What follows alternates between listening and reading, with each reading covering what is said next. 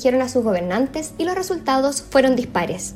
En Ecuador, tras una primera vuelta en que las fuerzas transformadoras habían obtenido una amplia mayoría, el empresario Guillermo Lazo logró dar vuelta a la situación y ganar la segunda vuelta, terminando por llevar al Ecuador hacia la derecha política y económica. En Perú, la multiplicidad de candidaturas hacía que cualquier análisis fuera débil y dudoso. Finalmente, resultó que las fuerzas de cambio, como las que apoyaban a Verónica Mendoza, no pudieron avanzar. Es así como estaría pasando segunda vuelta Pedro Castillo, quien se encuentra a la espera de que se defina su contendor entre Keiko Fujimori y Hernando de Soto, ambos representantes de la ultraderecha y la derecha respectivamente. Pedro Castillo, profesor que viene desde las luchas sindicales de izquierda, que propone gobernar con sueldo de maestro y el cambio de la constitución peruana a través de una asamblea constituyente, da la sorpresa al obtener hasta el minuto la mayor cantidad de votos. Este resultado podría generar un cambio para un país en crisis política y social arrastrada a lo largo de la última década. ¿Hacia dónde va América Latina? ¿Podremos ver una nueva década de gobiernos progresistas? De eso y más hablaremos hoy con Javier Tolcacher, analista internacional, escritor, investigador en Centro de Estudios Humanistas de Córdoba, columnista de la Agencia Internacional de Noticias Presenza y militante humanista. Bienvenidas y bienvenidos a un nuevo capítulo de Apruebo Chile Humano. Hola a todos, ¿cómo están? Un nuevo capítulo de Chile Humano, como decía la editorial, y nos vamos a ir al tema internacional. Hoy día vamos a analizar estas elecciones y también algunos temas más de este globo que está tan eh, movido estos últimos tiempos. Este programa se transmite por las redes sociales de la Diputación de Tomás Hirsch y también, por cierto, por la fanpage de Facebook de Acción Humanista. Así que bueno, damos la bienvenida a nuestros eh, panelistas e invitados. Eh, por un lado está, por cierto, Tomás Hirsch, diputado humanista chileno, distrito 11, que abarca las comunas de La Reina, Las Condes, Vitacura, Lo Barnechea y Peñarolén. ¿Cómo estás, Tomás? Hola, ¿qué tal? ¿Cómo estás, Danilo? Ya voy a saludar a nuestro invitado, pero primero tú, preséntalo. Así es, eh, nuestro invitado viene de Argentina, es humanista, es investigador, eh, escribe para la agencia Presencia y otros medios internacionales él también es investigador del Centro Mundial de Estudios Humanistas. Él es Javier Tolcachier. ¿Cómo estás, Javier? Hola Danilo, hola Tomás, muy buenas noches y bueno, buenas noches a toda la querida audiencia. Y ahora sí me doy el gusto de saludar a nuestro gran amigo Javier Tolcacher. Cuando pasan cosas en América Latina, nosotros sabemos a quién llamar. Agarramos el teléfono y al otro lado está Javier Tolcacher. Así que estamos muy contentos de tenerlo hoy día para que nos cuente, nos explique un poco qué está pasando en esta América tan movida. Bueno, vamos a ver qué podemos hacer. Sí, y queríamos partir por eso, ¿no? Eh, hay dos elecciones, bueno, dos elecciones que se dieron recién ayer. Partamos por una, Ecuador, que es la que ya se definió, ¿no? La segunda vuelta, después de la primera vuelta en que uno decía, bueno, casi pasa un candidato indigenista y buen, buen escenario, ¿no? Pero después se da vuelta totalmente y nadie entiende nada. Eh, ¿Qué pasó ahí, Javier? Cuéntanos un poco, ¿cómo, ¿cuál es tu mirada de qué pasó entre esa primera vuelta y entre esa segunda vuelta que se dio ayer, en que gana la derecha con Guillermo Lazo, un empresario de centro de, derecha, más bien tradicional? Eh, sí, eh, primero decir que, bueno, obviamente un doloroso traspié, como lo señaló el candidato Arauz, no dijo derrota, dijo traspié. Eh, pero en realidad no es lo que pasó entre la primera y la segunda vuelta, eh, o eso explica solo en parte lo que sucedió. Eh, tenemos que pensar que este es un proceso que viene de hace bastante. Em, quisiera trazar un paralelismo con lo sucedido en Brasil. En Brasil se proscribió y se encarceló injustamente a Lula, que tenía todas las fichas para eh, para ganar la elección en el Brasil, eso posibilitó que viniera un, candidato, digamos, de reemplazo, como fue Fernando Haddad, eh, y que esa elección la ganara la extrema derecha con Bolsonaro. Bueno, en Ecuador lo que sucedió es algo similar, no igual, pero similar. Recordemos que se proscribió a Rafael Correa, se lo condenó por un cheque de 6 mil dólares, o sea, cosas eh, totalmente insólitas. él vive ahora en Bélgica, pero está proscrito de participar en cualquier elección. Eh, se quiso eh, en el frente de Unidad por la Esperanza, Unión por la Esperanza, que es la continuidad de Revolución Ciudadana, utilizar el mismo esquema que eh, posibilitó la victoria en Argentina, ¿no? Con la vicecandidatura de Cristina Fernández, poniéndolo a, em, a Rafael Correa de, eh, de candidato a vicepresidente de Andrés Arauz. La justicia tampoco eh, lo, eh, digamos, lo aprobó. Eh, entonces, estamos ante un proceso de proscripción, de persecución. hubo gente como nuestro amigo el ex canciller Ricardo Patiño, Gabriela Rivadeneira y otros que tuvieron que irse al exilio en México. hubo encarcelados como la prefecta de Pichincha, Paola Pavón, Virgilio Hernández, otro dirigente. En fin, o sea, una cancha totalmente inclinada y una candidatura de Arauz que tuvo a apenas unos pocos meses para hacer campaña. Ese es el, el preludio, digamos, de, eh, de, una elección viciada. Por otra parte, quiero decir que sí, entre la primera y la segunda vuelta aparece un personaje nefasto que es el conocido Jaime Durán Barba un consultor que también le sirvió en su momento a Macri, eh, digamos, en su uh, campaña para jefe de gobierno de la ciudad de Buenos Aires y también para eh, para presidente, que eh, ganó las elecciones de 2015 con esa asesoría. Y el tema de Durán Barba se explica así. La idea de Durán Barba fue despegar a, Lazo del gobierno de Moreno. O sea, todos sabían que aquel que apareciera como un real opositor al desastroso gobierno del traidor Lenin Moreno, que además fue electo por la eh, digamos, por la revolución ciudadana, y eso el electorado, digamos, no, no tiene muy claro que después se dio vuelta, que fue cooptado. Para el electorado, él en su momento fue candidato de la revolución ciudadana, y todo el asunto del cogobierno con, con las, y eso es una cuestión que, eh, digamos, conocen los especialistas, los analistas, los académicos, la gente del mundillo político, pero el ciudadano común eh, no la tiene tan clara de que Moreno cogobernó con Lazo y con Nebot el aliado social cristiano. Entonces, lo que sí logró la campaña de, em, eh, Durán Barba, junto a una campaña sucia por redes, etcétera, lo de siempre, contra el candidato progresista, eh, fue despegar a, Lazo de Moreno y, digamos, darle un barniz eh, popular de un programa que es absolutamente antipopular. Por último, como tercera clave de por qué pasó lo que pasó en Ecuador, diría que triunfó una estrategia divisionista de largo plazo.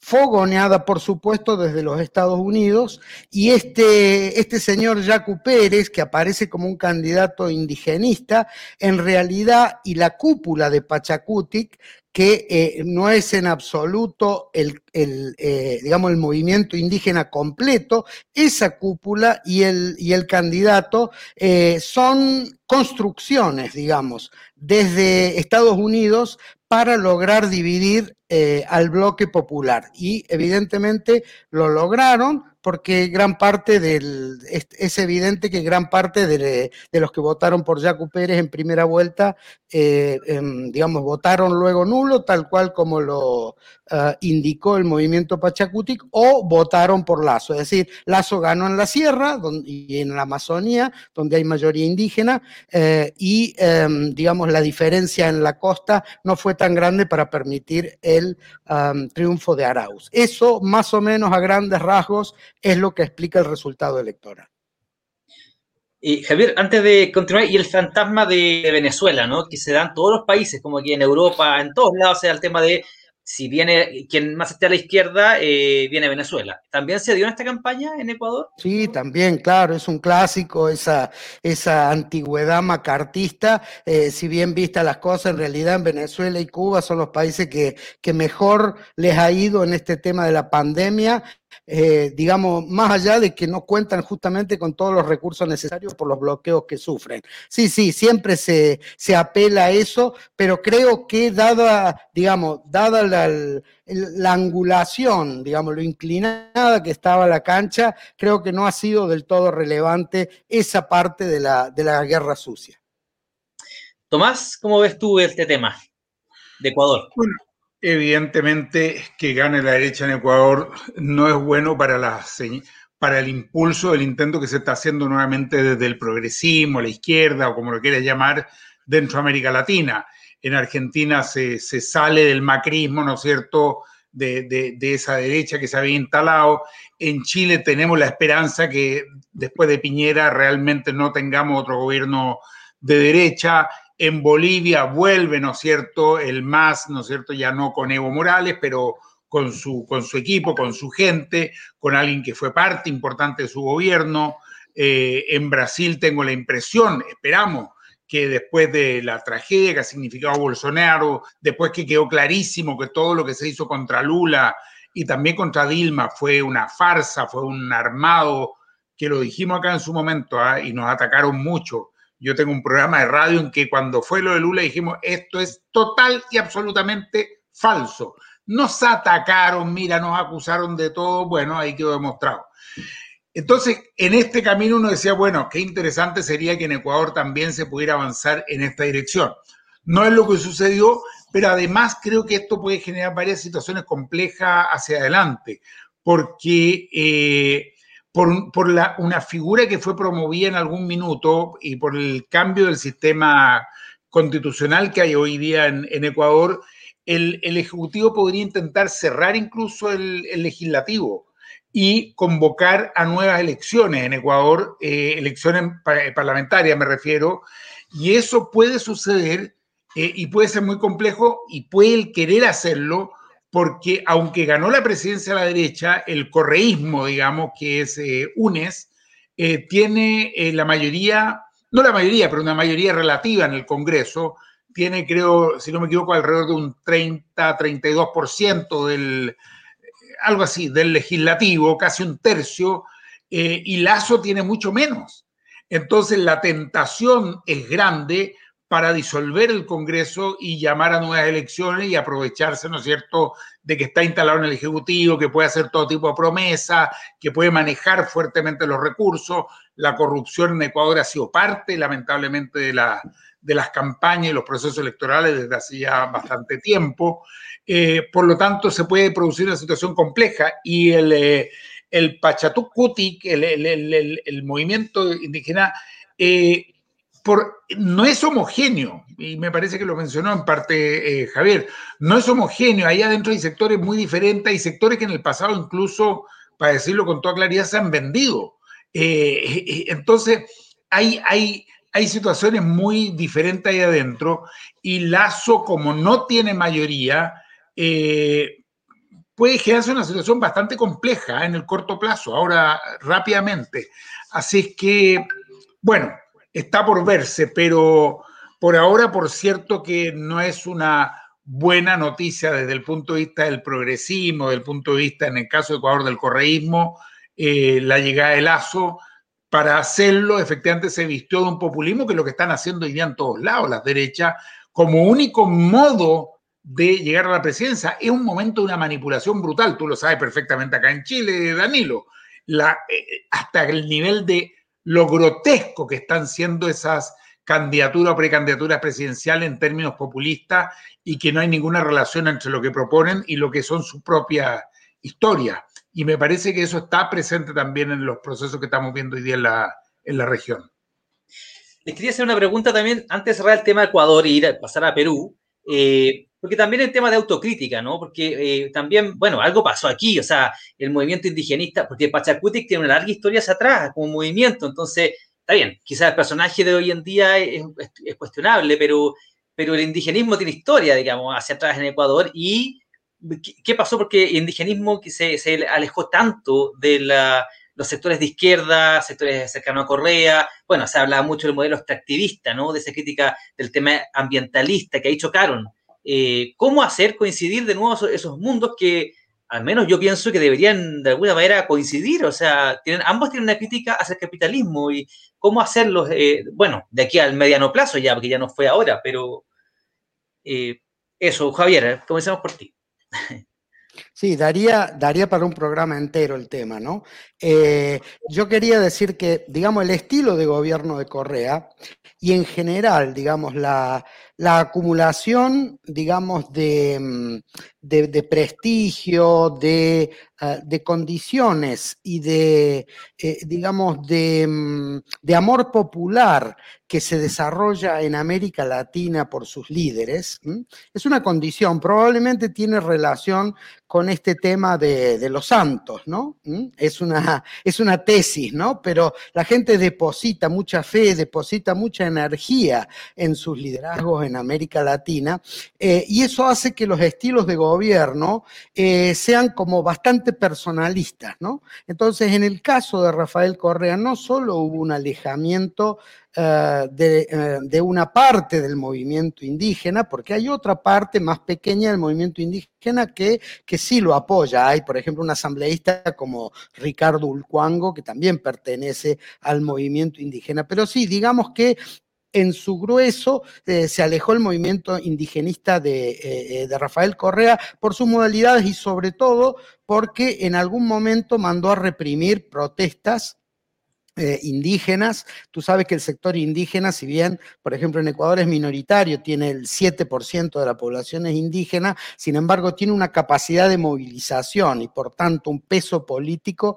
central en el país. Entonces, en, eh, varias circunstancias, los indígenas se movilizaron, bloquearon carreteras, eh, digamos, em, ocuparon instalaciones y Correa mandó a reprimir y hubo muertos y, bueno, esas son cosas que no se olvidan fácilmente. Eso mismo fue, por supuesto, aprovechado por la derecha, por la prensa, para peraltar eh, ese divisionismo. Pero también el gobierno de Correa también se, eh, digamos, se alejó del feminismo, por ejemplo, ¿no? Eh, digamos, no impulsando las demandas del movimiento feminista y, siendo de alguna manera conservador en ese, en ese aspecto, ¿no? Y también, en realidad, también lo que pasa es que los movimientos progresistas en muchos casos se alejan también de las juventudes, ¿no? Eh, porque, pero esto es, algo más mecánico, no es algo querido o intencionado, sino que sucede que las juventudes nacen 20 eh, o 30 años después, ¿no? De situaciones de que para, eh, digamos, la gente de izquierda un poquito mayorcita son obvias, como el neoliberalismo, como las dictaduras, en fin, como toda la historia anterior, y desde una memoria más reciente, los jóvenes, eh, digamos, vienen con, otras demandas y en muchos casos eh, chocan, digamos, con ese paisaje anterior de las viejas dirigencias. Así que, bueno, no explica exactamente del todo por qué se, alojó, se alejaron los indigenismos, pero sí explica este modelo de eh, dirigencia, digamos, que hace que algunos sectores con el tiempo y sobre todo en procesos que duran 10 o 12 años, como los procesos progresistas de la primera década del siglo, eh, del siglo que duraron 10 años, entonces hay un desgaste, hay, digamos, una, burocratización de los procesos y eso hace que algunos sectores se vayan alejando, eh, sobre todo en países donde gran parte de la gente depende del Estado y entonces donde no encuentran lugar se vuelven oposición. Genial. Tomás. Sí, no, quería, me parece muy completa la, reflexión que hace Javier. Yo quería agregar un pequeño elemento nomás, que eh, Rafael Correa, cuando asume, tiene un liderazgo muy fuerte. Él proviene, no proviene como otros procesos latinoamericanos desde los movimientos sociales, como podría ser el, caso boliviano. Él responde más bien a una suerte de tecnocracia, ¿no es cierto? Es un tipo formado, universitario, doctorado, ¿no es cierto?, en economía, en fin. Eh, y, y, son un conjunto de tecnócratas, pero con una visión de izquierda o progresista que buscan una transformación muy estructural en el país. Entonces es distinto el proceso también brasilero, que viene más bien del mundo sindicalista, obrero. Son distintos cada uno los procesos latinoamericanos. El venezolano que, bueno, tiene una figura militar, ¿no es cierto?, con Chávez, son muy diferentes unos de otros. Y en el caso de, de, de Correa, desde el inicio ellos tenían una dificultad que era la estructuración de un movimiento político eh, que le diera el, sustento y la continuidad y la proyección. Eh, tenían Alianza País, pero Alianza País tenía esa dificultad. De hecho, nosotros mismos, los humanistas, colaboramos y contribuimos en ese momento en Ecuador con Rafael Correa, y fue un pedido que él nos hizo en su momento de ayudar a construir una estructura orgánica que tuviera continuidad en el tiempo. Era una dificultad que tenían y que se mantuvo, y por eso es que interactuaban muchos sectores dentro del gobierno de Rafael Correa, y habían sectores de derecha eh, muy activos durante el gobierno de Correa, que participaban de, ese proceso, y otros sectores muy vinculados con la iglesia, muy cristianos. Y eh, de hecho, Rafael Correa y su gobierno eran totalmente contra el aborto, contra una serie de propuestas de transformación en el plano que llamamos valórico. Y los movimientos indigenistas, la CONAIE en ese momento, tenía disputas muy fuertes con, eh, con el proceso eh, de la revolución, ¿cómo se llama? La revolución ciudadana, creo que se llama, era el nombre. Revolución ciudadana. Revolución ciudadana. Eh, tenían una, una, confrontación, la CONAIE hizo movilizaciones muy grandes en la época de, del gobierno de Rafael Correa, no hay que olvidarlo. Entonces, esa, es, esa diferencia de Estado, uno a veces se imagina movimiento indigenista va a estar junto con la izquierda, no es así, no es así. Eh, es un, movimiento con identidad muy propia y con una fuerza propia, aun cuando el porcentaje, como decía Javier, no sea relevante, pero tienen fuerza propia y reivindicaciones muy propias también. Entonces, eso marca una tendencia que, bueno, se vuelve a expresar en, esta, en este proceso. Javier quería agregar algo. Sí, quería, quería agregar nada más que va en la cola de lo que explicó Tomás, em, que también hay un sistema mm, bastante fuerte de ONGs en Ecuador, que habitualmente, digamos, están relacionados con, con, el movimiento indígena con otros sectores también, pero es muy paradójico esto de las ONG y también se presta a confusión, ¿no? Eh, y no estoy hablando de estas ONGs directamente injerencistas, financiadas por la USAID, por la NET, sino por eh, ONGs bien intencionadas, que si ustedes recuerdan, eh, pasó lo mismo en el gobierno de Evo Morales, ¿no? Que en un momento tuvo que expulsar a ONGs y hubo ONGs que directamente se pusieron en la oposición con todo el asunto del TIPNIS. Lo que sucede es algo muy paradójico. Uno cree que la ONG siempre es progresista, pero resulta que la ONG, digamos, ocupa un espacio que debería ocupar el Estado. ¿no es cierto? Entonces, cuando el Estado empieza realmente a eh, equilibrar situaciones injustas, las ONG pierden terreno y sus financistas se preguntan para qué, o sea, ONG y Estado eh, digamos, igualitarios, son competidores. Eso era lo que quería agregar. Entonces, eh, por eso es que muchas ONG se vuelven contra los gobiernos progresistas cuando estos avanzan en su, eh, en su agenda de, justicia social. Oye, muy interesante lo del análisis que hacen de Ecuador, nos aclara muchas dudas. Y bueno, pero hay que pasar al, al, país que viene un poquito más al sur, que tuvo también elecciones primera vuelta en Perú, ¿no es cierto? Quiero leerle la cifra exacta como va ahora. Pedro Castillo, que es este líder que emerge, ¿no? Eh, sindicalista de izquierda, profesor, pero con muy conservador en lo valórico, eh, ligado antes a Perú Posible, de Toledo, eh, y ahí tiene algunos cuestionamientos lo que es su biografía hacia atrás, pero hoy con una postura de izquierda más dura, Pedro Castillo tiene un 18% y va encabezando en la primera vuelta, y seguiría Keiko Fujimori con un 13%. Pero está ahí en la pelea, todavía no, no, se define.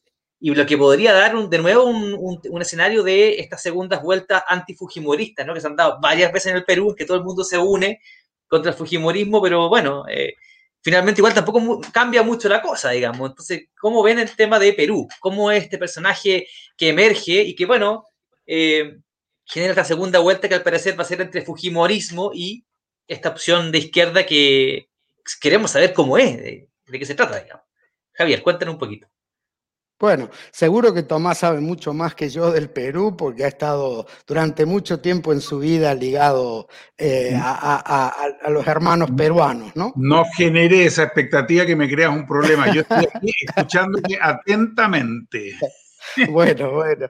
Yo lo que podría decir son varias cosas, ¿no? O sea, primero, decir que eh, el problema es que nosotros siempre queremos hacer análisis lógicos en una situación donde campea el irracionalismo y donde, em, donde los electores no siempre son lógicos en su, eh, digamos, en su elección, ¿no? Eh, pero bueno, intentemos. Digamos que Pedro Castillo es un candidato desde el punto de vista de la democracia formal, diríamos, impresentable.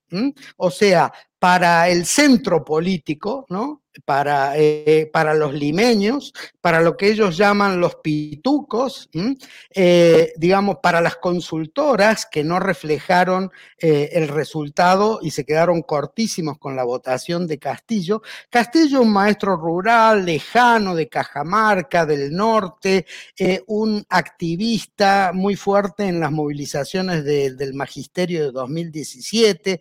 Entonces, como que eh, o no lo vieron o quisieron invisibilizarlo. ¿No? Incluso eh, muchos del campo progresista apostaban eh, por Verónica Mendoza, ¿no? Que es como la candidata más presentable, ¿no? O sea, es, es una mujer estéticamente muy linda, es, digamos, con, con muchas dotes de inteligencia, también es formada, universitaria, socióloga, en fin. Entonces, ella era como la candidata presentable del, progresismo. Y sin embargo, el Perú profundo, el Perú campesino, el Perú de la sierra, el Perú del Ande, que siempre está, eh, digamos, sometido, eh, eligió a este, a este maestro eh, que tienen posturas, a mí me parece bien interesantes, justamente con respecto a los países de izquierda, con respecto a los países de, de Venezuela, de Cuba, con respecto a los temas de, de, reforma agraria, y entonces se puntualiza en este tema de lo valórico para bajarle el precio, me parece a mí. Habrá que ver cómo sigue esto.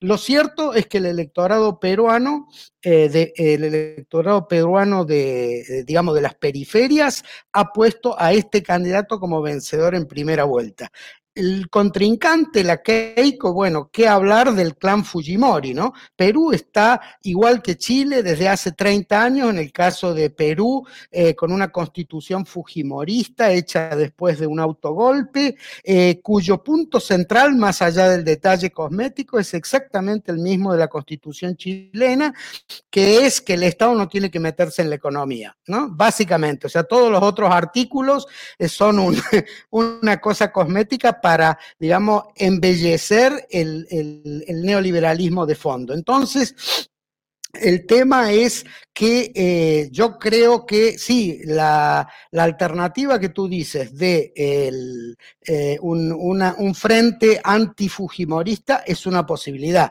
pero otra posibilidad muy clara es un frente anti castillista, que eh, va a ser lo que van a fogonear los sectores establecidos, porque fíjate, el tercero en la lisa es Hernando de Soto. Hernando de Soto es, eh, eh, creo que Bucci se llama el Hernando de Soto de ustedes, Hernán Bucci, ¿no? Bucci, el, el asesor económico de, de, Pinochet. Este fue el asesor económico del Instituto Libertad y Democracia de Fujimori, ¿no? Prácticamente es uno de los que armó el sistema neoliberal en Perú. Ese es el tercero.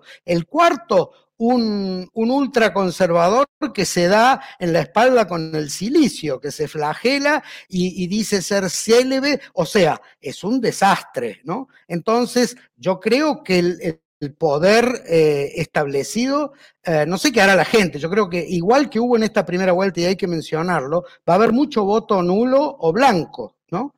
Eh, en esta primera vuelta creo que ha habido un 17% de voto nulo blanco, que sumado al, al 27% de gente que no participó, seguramente en parte por la pandemia, o sea, pone en, el marco justo la elección donde tenemos que decir que casi la mitad del electorado peruano no, eh, no valida de una manera afirmativa los resultados. Eso es lo que podría decir en un primer, eh, en un primer punto y señalar además que esto de la enorme fragmentación, que es característica de la época, lamentablemente se evidencia en un sinfín de candidaturas que sumado al desprestigio total, a la destrucción del Estado peruano, que hoy es simplemente un botín de, facciones mafiosas, y al tremendo em, desprestigio de, eh, del Congreso, que si te fijas en los datos del Congreso vas a ver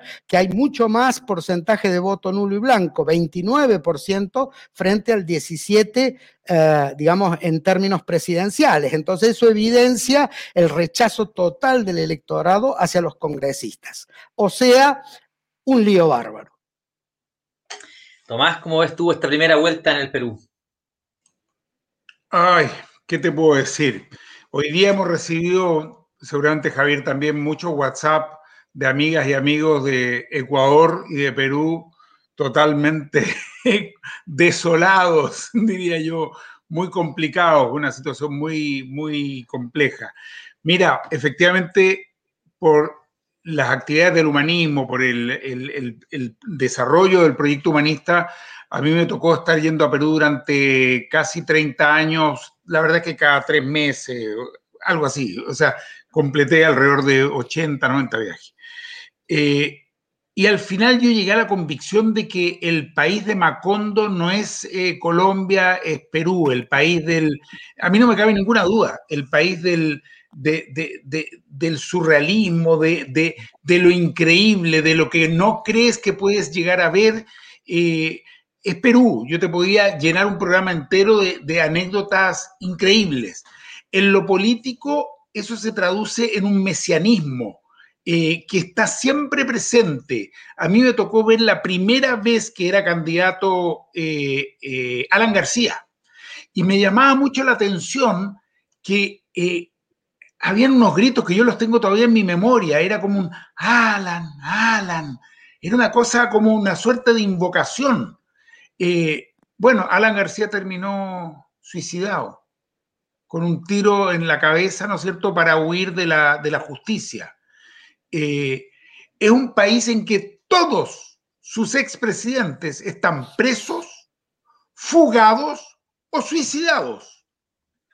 Eh, y, los que no están presos los están buscando y tratando que lleguen y algunos están casados con, con belga, con israelí, con norteamericana, se han acogido a distintos tipos de tratados, pero es una situación única. Por otro lado, uno diría que interesante. En Chile varios expresidentes deberían estar presos y, como este es el país del doble discurso y de que las instituciones funcionan justamente porque no funcionan, entonces, claro, no están presos.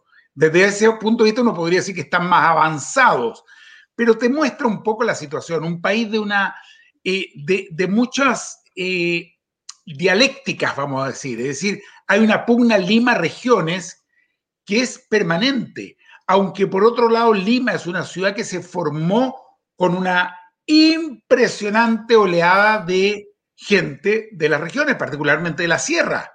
Y tanto que generaron una cultura que también es única, toda esa cultura chicha, que es increíble, que es, no la encuentra en otro lugar. Eh, entonces también en Lima, lo que hay en, el, en la Lima, eh, vamos a decir, eh, acomodada, ese uno, es como que no tiene nada, pero nada, nada que ver con la lima de los, eh, de los conos que llaman ellos, ¿no? De Villa El Salvador, de, de, Comas, que son villas de un millón y medio, dos millones de personas. Entonces, es algo que aquí no te imaginas, una ciudad en la cual hay un hacinamiento con millones de personas que todavía no tienen agua, que todavía no tienen electricidad, que todavía no tienen eh, alcantarillado. Y eso tú lo ves. Eh, en que llega al aeropuerto y el aeropuerto está enclavado en la mitad de la ciudad, es un despelote total y absoluto.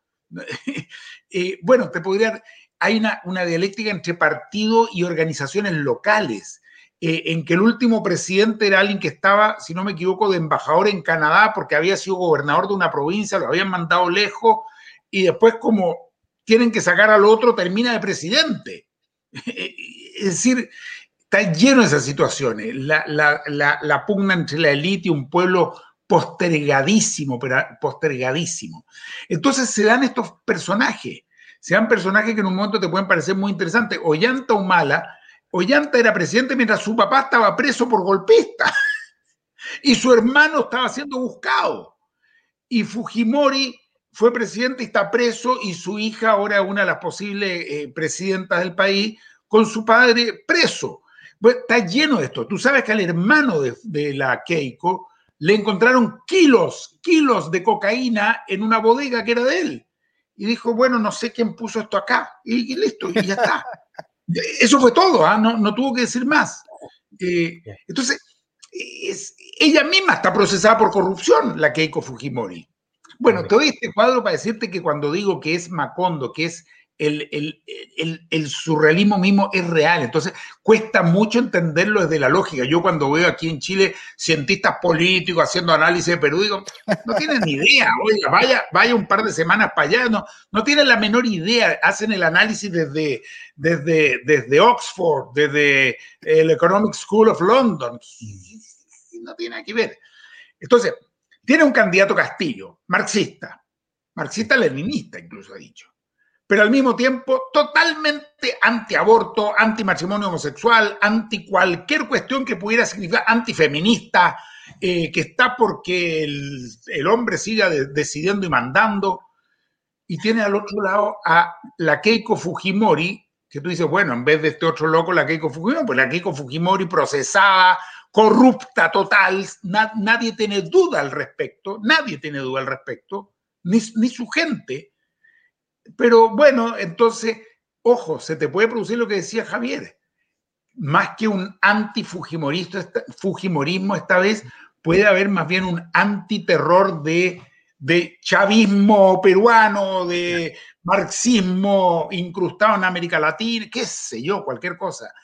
Y en definitiva, y, es bien terrible decirlo, pero eh, quien tiende a ganar en Perú es quien promete más cosas. Mira, si tú hubieras leído la, los testimonios que habían hoy día de los electores en Lima eran increíbles. Yo voté por este, ¿y por qué votó usted por este? No, porque él dijo que la vacuna iba a ser más barata. Oiga, pero ¿y, quién dice? No, es que él dijo eso. Hay una, una falta de nivel también en el debate político a nivel porque las necesidades también son muy grandes, porque la angustia de la gente también es muy grande, porque la postergación es muy grande. Y el tercero, que parece ahora que es cuarto, por lo que escuché a Javier, es como me lo definieron hoy día de Perú, un psicópata, un psicópata, el señor este López Aliaga, que parece que está quedando cuarto. Imagínate que ahora él en vez de la, la Fujimori, que era bueno, para que no esté la corrupta, y que ponemos al psicópata. Y si no el psicópata, el Hernando de Soto, que claro, se ve como más decentito, se ve como más decentito, él sí es Economic School of London, pero que ha estado ahí con, los, con el dictador, que ha sido el que le armó todo el panorama y todo el... Entonces, la situación es... O sea, quien sea el próximo presidente, yo sí me atrevo a pronosticar algo, Danilo. Javier, lo podemos conversar acá en un par de añitos más o meses. No va a durar periodo completo de ninguna manera sea quien sea quien gane la presidencia de Perú, no va a durar periodo completo. Eso te lo he firmado. La situación es tan despelotada, tan explosiva, tan desordenada, tan desestructurada, que no hay ninguna posibilidad que, que te puedas imaginar un proceso democrático occidental como se cree que existen por estos lados. Javier, el, de cara a la segunda vuelta, un Pedro Castillo que quisiera eh, bueno, juntar, reunir eh, voluntades, digamos, progresistas o de, de, dónde puede sacar votación él. Claro, efectivamente, ante una derecha que se pueda unir y una derecha muy diversa en sus formas, pero eh, está bien, eh, la gente que votó por Verónica Mendoza quizá es un mundo, pero ¿dónde más hay mundos similares o que puedan converger en ese caso?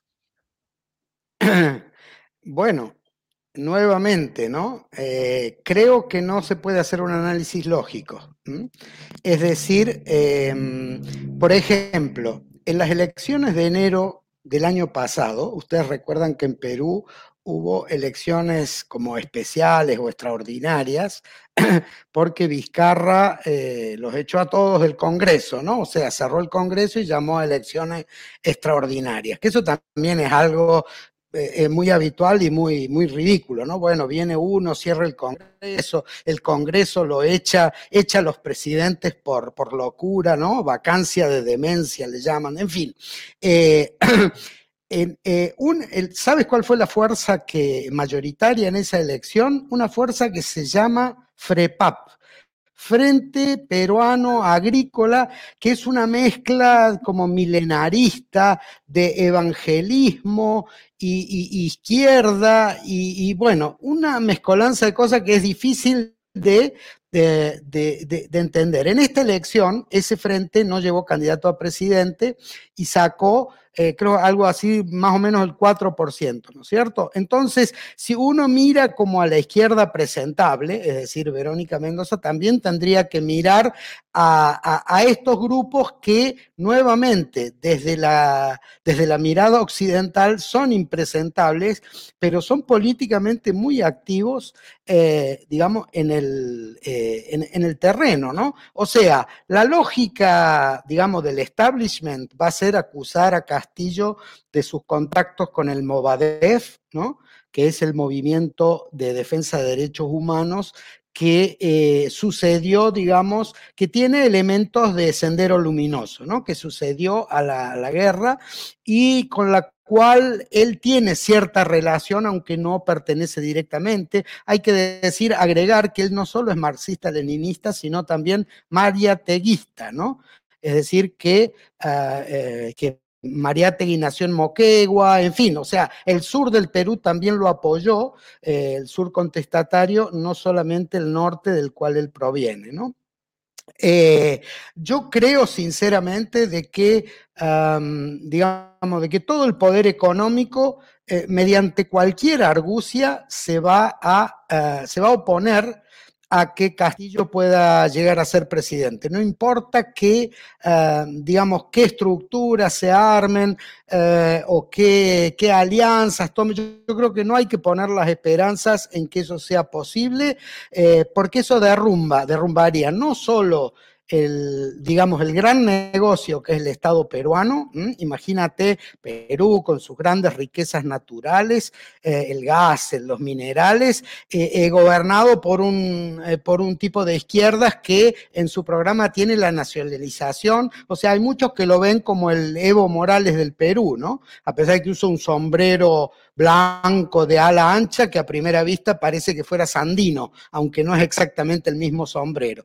Pero eso yo creo que dada la situación actual es imposible porque eh, le van a buscar la vuelta, ¿no? Con argucias legales. Eh, eh, es más, si Keiko queda segunda, hasta podría pasar que la barran a ella también del escenario y que de repente aparezca Hernando Soto, que sería como una especie de reemplazo de Pedro Pablo Kuczynski. O sea, estamos imaginando, pero como decía Tomás, no solo en Perú hay que imaginar cualquier cosa, sino que yo creo, y quería agregar este elemento a la, a la, conversación, yo creo que hay una característica general del momento y que es la entropía del sistema, ¿no? Por eso está todo tan revuelto, tan desordenado, tan inestable, tan sálvese quien pueda, eh, y es tan difícil ubicar en categorías lógicas el juego político. Yo creo que tal como lo mencionó en su momento Silo, en su libro Cartas a mis amigos, eh, digamos, la cerrazón de futuro, el fracaso absoluto del sistema, con todas sus variantes, hace que crezca, digamos, en un sistema cerrado, que crezca el desorden, que crezca el lío, ¿no? Entonces, eso hace también que eh, la fragmentación, que es de por sí otra tendencia, se acentúe, ¿no? Entonces, empieza a haber problemas en todos los frentes, empieza a haber problemas en todas las alianzas, es imposible crear masa crítica suficiente para eh, digamos, para operar verdaderas transformaciones y eso también en la derecha y en la izquierda es producido por esta entropía creciente de un sistema que no tiene opciones para la gente. Oye, les quería llevar a un tema quizás más, más, más global, eh, que algo mencionó Tomás al inicio. Eh, queríamos preguntarles a, ambos. Eh, acá en Chile también lo estamos viviendo, un fenómeno que se ha vivido en Estados Unidos, en Europa, también en países de Latinoamérica, pero no tanto quizá, eh, este fenómeno de los populismos de derecha, ¿no? Como la derecha viene y viene disfrazada de eh, teorías conspirativas, de, de, todo tipo de, mitos, de, mentiras, de noticias falsas, y se van armando liderazgos bastante raros, ¿no? Eh, que la gente comienza como a, a apoyarlos, y claro, son populares en ciertas cosas, pero finalmente nos llevan a, bueno, no solamente de derecha, también hay, hay figuras parecidas en la izquierda, eh, pero en general tienden más hacia, qué sé yo, un Trump, un Boris Johnson en Inglaterra y, y otros más en, Italia, en su minuto Salvini, qué sé yo. Eh, ¿Cómo los caracterizarían ustedes si que le tuvieran que explicar a alguien, no sé, si que alguien, vieran que uno está en peligro de poder apoyar sin que, digamos, sin querer a un liderazgo así en una elección? ¿Cómo caracterizarían ese tipo de liderazgo eh, neoderechistas, populistas? ¿Cómo, cómo eh, hacer ver a la gente que este tipo de liderazgos existen y que hay que estar muy atentos también ante ese tipo de liderazgos? Eh, Javier, cuéntanos un poquito. Yo pensé que Tomás iba, iba a tomar la palabra y iba a facilitar la cosa. Pero eh, ante todo habría que definir la palabra populismo, ¿no? O sea, populismo siempre aparece como una palabra degradatoria y peyorativa cuando el favor popular, digamos, adhiere a algún candidato. Pero si lo que estás diciendo, digamos, es, eh, lo que estás sugiriendo es por qué surgen este tipo de figuras sumamente contradictorias y nefastas, eh, en la derecha sobre todo, em, es, fácil, es, fácil de explicar. O sea, estamos en un momento de una inestabilidad tan grande eh, que, eh, digamos, los líderes fuertes y el irracionalismo concitan una fuerte adhesión porque el racionalismo no da respuesta, ¿no? Ese es el tema. O sea, los esquemas tradicionales no están dando respuestas. La política tradicional no está dando respuesta. Está amañada, está alejada de la gente. Las superestructuras políticas están en sus propios líos, pero muy alejado de lo que la gente eh, piensa. Por eso los análisis, muchas veces los análisis politológicos son eh, erróneos, porque están, eh, digamos, pensando en lo que está pensando la superestructura política y no en lo que piensa y siente la gente común que está con, con otros líos y con otros modos de ver. Entonces, desde esa, digamos, falta de respuesta, desde ese alejamiento de la base social, de la superestructura política, que también Ah, sucede en, los gobiernos progresistas, o sea, en los gobiernos de izquierda. Por ejemplo, en Venezuela hay un gran movimiento comunero que se queja del centralismo del, gobierno revolucionario bolivariano y hay una gran tensión ahí que es muy saludable, ¿no es cierto? Eh, es una, una obra incompleta la de Chávez, que en realidad eh, eh, quería ir hacia gobiernos comunales y que ahora medianamente se está tratando de hacer algo al respecto. Lo que quiero decir es que ah, ante la falta de respuestas, ante la falta de empatía, eh, digamos, la falta de respuesta del sistema como tal, la falta de futuro y la falta de empatía, la falta de diálogo que hay muchas veces entre la cúpula política, eh, y, las aspiraciones del pueblo, eh, entonces se produce eso que aparece un personaje, un outsider, ¿no? Como también lo es Nayib Bukele en El Salvador, ¿no? Que eh, con un par de proclamas simples, muy estudiadas desde el punto de vista de ciertas consultoras que se dedican a eso, ¿no? entonces, con dos o tres proclamas simples, sin explicar tanto, sin análisis sociológicos, concitan, digamos, la esperanza de la gente, que está ahí porque la gente eh, requiere, eh, digamos, requiere soluciones, ¿no? Entonces pone, pone su fe en aquellos, digamos, que le hacen algunas promesas fáciles y bueno, eh, esa es la cosa. Entonces yo diría, cuando la cosa es demasiado simple, desconfía. Bueno, Tomás, cuéntanos un poquito de este tema. Bueno, yo creo que una muy buena síntesis que ha hecho Javier. De hecho, yo iba a ocupar la palabra simple para explicar este, este tema y, eso que dice al final Javier eh, lo suscribo totalmente. Eh, yo, yo diría, lo, agregaría lo siguiente, eh, más que enojarnos con los populistas, yo creo que deberíamos preguntarnos ¿Quiénes son las parteras de los populistas? ¿De dónde salen? ¿Por qué nacen esos populismos, ya que los estamos llamando así? ¿De quién es la responsabilidad? Hoy día vivimos en un sistema que está en una crisis total. Lo que pasa es que a veces uno se imaginaba la crisis como que los edificios se iban a caer, los semáforos dejar de funcionar. Por el contrario, se va a caer todo y los semáforos van a seguir funcionando. pero hoy día hay una crisis general y la crisis se expresa sobre todo como crisis de credibilidad Y la crisis de credibilidad, ¿dónde se focaliza? Bueno, contra todas las instituciones de un sistema, de este sistema. Revisa por un minuto y va a ver que no hay una institución que queda en pie. Y no es que yo sea un fanático de la institución, estoy haciendo simplemente una descripción. Revisa el mundo político, bueno, no, no, no, no queda nada totalmente, ¿no es cierto?, metido en la corruptela, la corrupción, en los propios intereses, desvinculado a la gente, en, su cálculo político electoral de las ventajas que pueden seguir sacando, el Estado como una suerte de, de, teta o mamadera de la que puedo tratar de sacar todo lo, que, todo lo que me dé. Y cuando no me da, lo hago con los empresarios, evidentemente. Los empresarios, en una escalada de corruptela, de colusiones en todo el mundo, la institución del empresariado está totalmente venido al suelo. Que las fuerzas policiales en Chile, carabineros, que se han robado más que todos los robos juntos que hay en este país, o los militares con el Milico Gate, pero esto se puede decir de cualquier otro país. Que la institución eclesiástica, con las acusaciones, ¿no es cierto?, y la denuncia de pedofilia, pero de acá a la vuelta completa del mundo. Las instituciones deportivas ni siquiera se salvan. Mira, hasta los bomberos, que hasta hace poco decíamos, no, ellos sí, también hay discusión. Entonces, todas las instituciones han venido abajo. Es un sistema que está en crisis y que las instituciones con que se configuró en algún minuto no están respondiendo de algún modo a las demandas, a las necesidades, a las aspiraciones, a los desafíos de un ser humano que, bueno, que necesita seguir avanzando, que quiere seguir avanzando o que busca respuesta a, su, a sus necesidades más urgentes. No hay ninguna institución que le responda.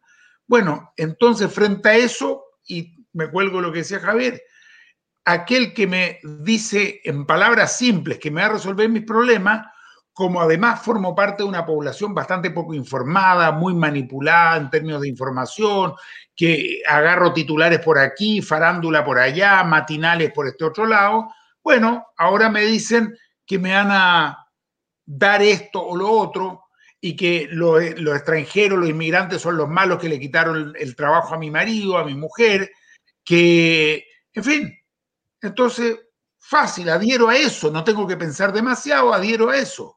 Entonces, el populismo abreva, abreva de un sistema, de un modelo, de una sociedad que ha sido totalmente incapaz, negligente, más que incapaz, en términos de responder a las necesidades de la ciudadanía. De ahí abreva el populismo y después a no extrañarse los Trumps y los, en fin, en cada país tenemos varios, acá en Chile, y son por derecha y por izquierda, ojo, son por derecha y por izquierda. Así que aquí tampoco hay que equivocarse, es más bien se encuentran, se encuentran. Bueno, eh, ya estamos, el tiempo nos está atrapando, así que necesito hacer una última consulta a Javier, dado que está en Argentina, ahí en, eh, tras la cordillera. ¿Cómo está Argentina? ¿Cómo está el proceso, el gobierno ahí de, de, Fernández? ¿Cómo está ese proceso eh, que uno lo ve, bueno, acá como en todos los países complicados por el tema de la pandemia, pero más allá de eso, ¿cómo está ese proceso? En, en poquitos minutos, Javier, que ya nos queda poco tiempo. Sí, eh, brevemente me refiero a Argentina, aunque otra de las cosas que está cayendo, como decía Tomás institucionalmente, es esta ficción de los límites geográficos, ¿no? Es decir, es fácil imaginar porque esta frontera, si tú cruzas y ahí hay alguien que te dice, Señor, muéstrame su documento, pero en realidad eso es hoy cada vez más ficticio, ¿no? O sea, lo que sucede es lo mismo que sucede en todos lados. Hay un, gobierno que llegó al poder del frente de todos, con una mezcolanza necesaria para voltear a un gobierno neoliberal, eh, que es lo mismo que puede suceder en cualquier otro lugar del mundo, sin esa masa crítica que en realidad es una bolsa de gatos, no podés, digamos, detener eh, la derecha que suele aparecer más unificada, ¿no? Entonces, eh, en esas contradicciones trata de clavar su, su pica el, imperialismo, trata de clavar su pica los vasallos de la oposición, los medios corporativos, eh, y, tratan de dividir al campo popular electoralmente o de crear fricciones para debilitar al gobierno. Obviamente la pandemia pone lo suyo, ¿no? O sea, el gobierno no está pudiendo cumplir todo lo que quisiera realmente. Yo sí creo que tiene eh, aspiraciones sinceras de algún tipo de digamos, de redistribución, de, reequilibrio, como ha hecho siempre el peronismo, que nunca va como a la raíz del asunto, pero mejora la situación concreta de las personas y por, esa, por eso la gran mayoría de los argentinos es peronista porque el peronismo les ha dado derechos, les ha dado una casa, ¿no es cierto? Pero nunca hay transformaciones estructurales y este gobierno tampoco va a hacer esas transformaciones estructurales. Tenemos una elección de medio término ahora, de, legislativa, donde la idea del, digamos, del progresismo, del gobierno, es tratar de sacar una mayoría más amplia en el legislativo para poder implementar eh, algunas cosas pendientes, como por ejemplo la reforma judicial, que es un, un candado un cerrojo, un, un, resabio monárquico que solo hace,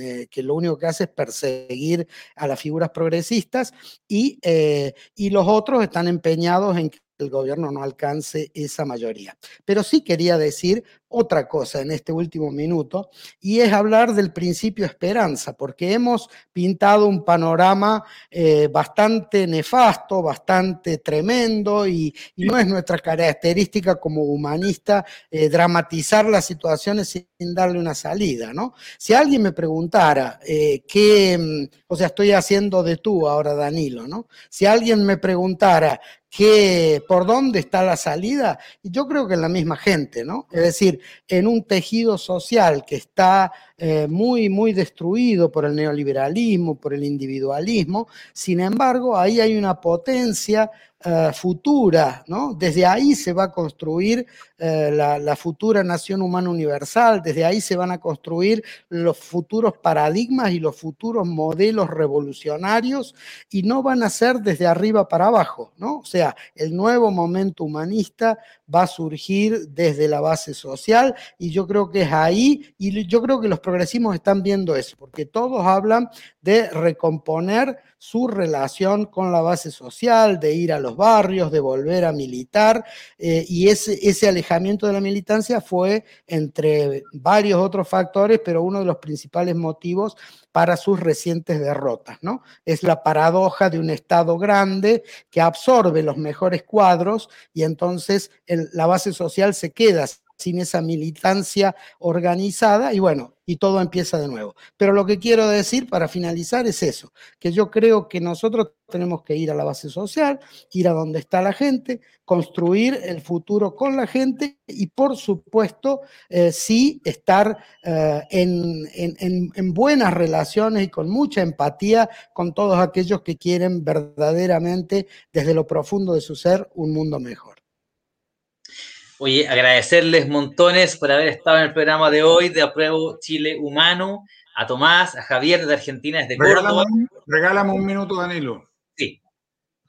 No, es para decir que me gustó mucho porque Javier nos llevó de vuelta a, lo que es el espíritu del humanismo, que efectivamente el momento es complejo y hemos hablado de la situación difícil de varios países. Eh, bueno, tenemos situaciones buenas también como la de Bolivia, ojo, muy interesante lo que haya pasado. Pero eh, quería reforzar lo que dijo Javier en términos de que eh, es verdad que en lo táctico podemos estar en un momento complejo, pero el ser humano tiene esa gracia y, desde el humanismo tenemos esa mirada que siempre el ser humano ha sido capaz de encontrar respuestas. Es una, una, la gran capacidad del ser humano es esa, que en los peores momentos, las mayores dificultades, la pandemia que estamos viviendo, en fin, siempre encuentra un camino. Puede tomar un tiempo, puede ser difícil, pero ha sabido siempre salir adelante. Y yo desde ese punto de vista también, más allá de estas dificultades coyunturales que estamos describiendo, creo que no me cabe duda que en nuestros países, en la región y ojalá en dirección a una nación humana universal, se va a ir encontrando caminos de apertura. Genial. Agradecerle entonces a ambos, a Tomás, a Javier desde allá de Argentina. Gracias por haber estado en nuestro programa. Eh, por tu análisis y habernos esclarecido en muchos temas que uno de repente tenía las dudas eh, pertinentes ante estas elecciones eh, de estos países hermanos, de Ecuador y de Perú principalmente. Así es que bueno, lo dejamos invitados al nuevo programa que viene el jueves a las 8 de la tarde. Y antes, eh, recordarles que estamos en Spotify. Nuestros programas están en modo podcast, en audio, y pueden buscarlos en Spotify por el nombre del programa, simplemente, por Apruebo Chile Humano, y los encuentran y podrán escuchar los programas anteriores. Así es que búsquenlos y podrán ahí encontrar diferentes temas, diferentes invitados e invitadas para que puedan, eh, bueno, saber un poquito más de nuestro punto de vista. Saludos a todos que nos están viendo y nos vemos el jueves. Muchas gracias. Un gran abrazo y gracias a ti, Danilo, por ayudarnos con este programa. Vale. Chao, chao, que estén bien.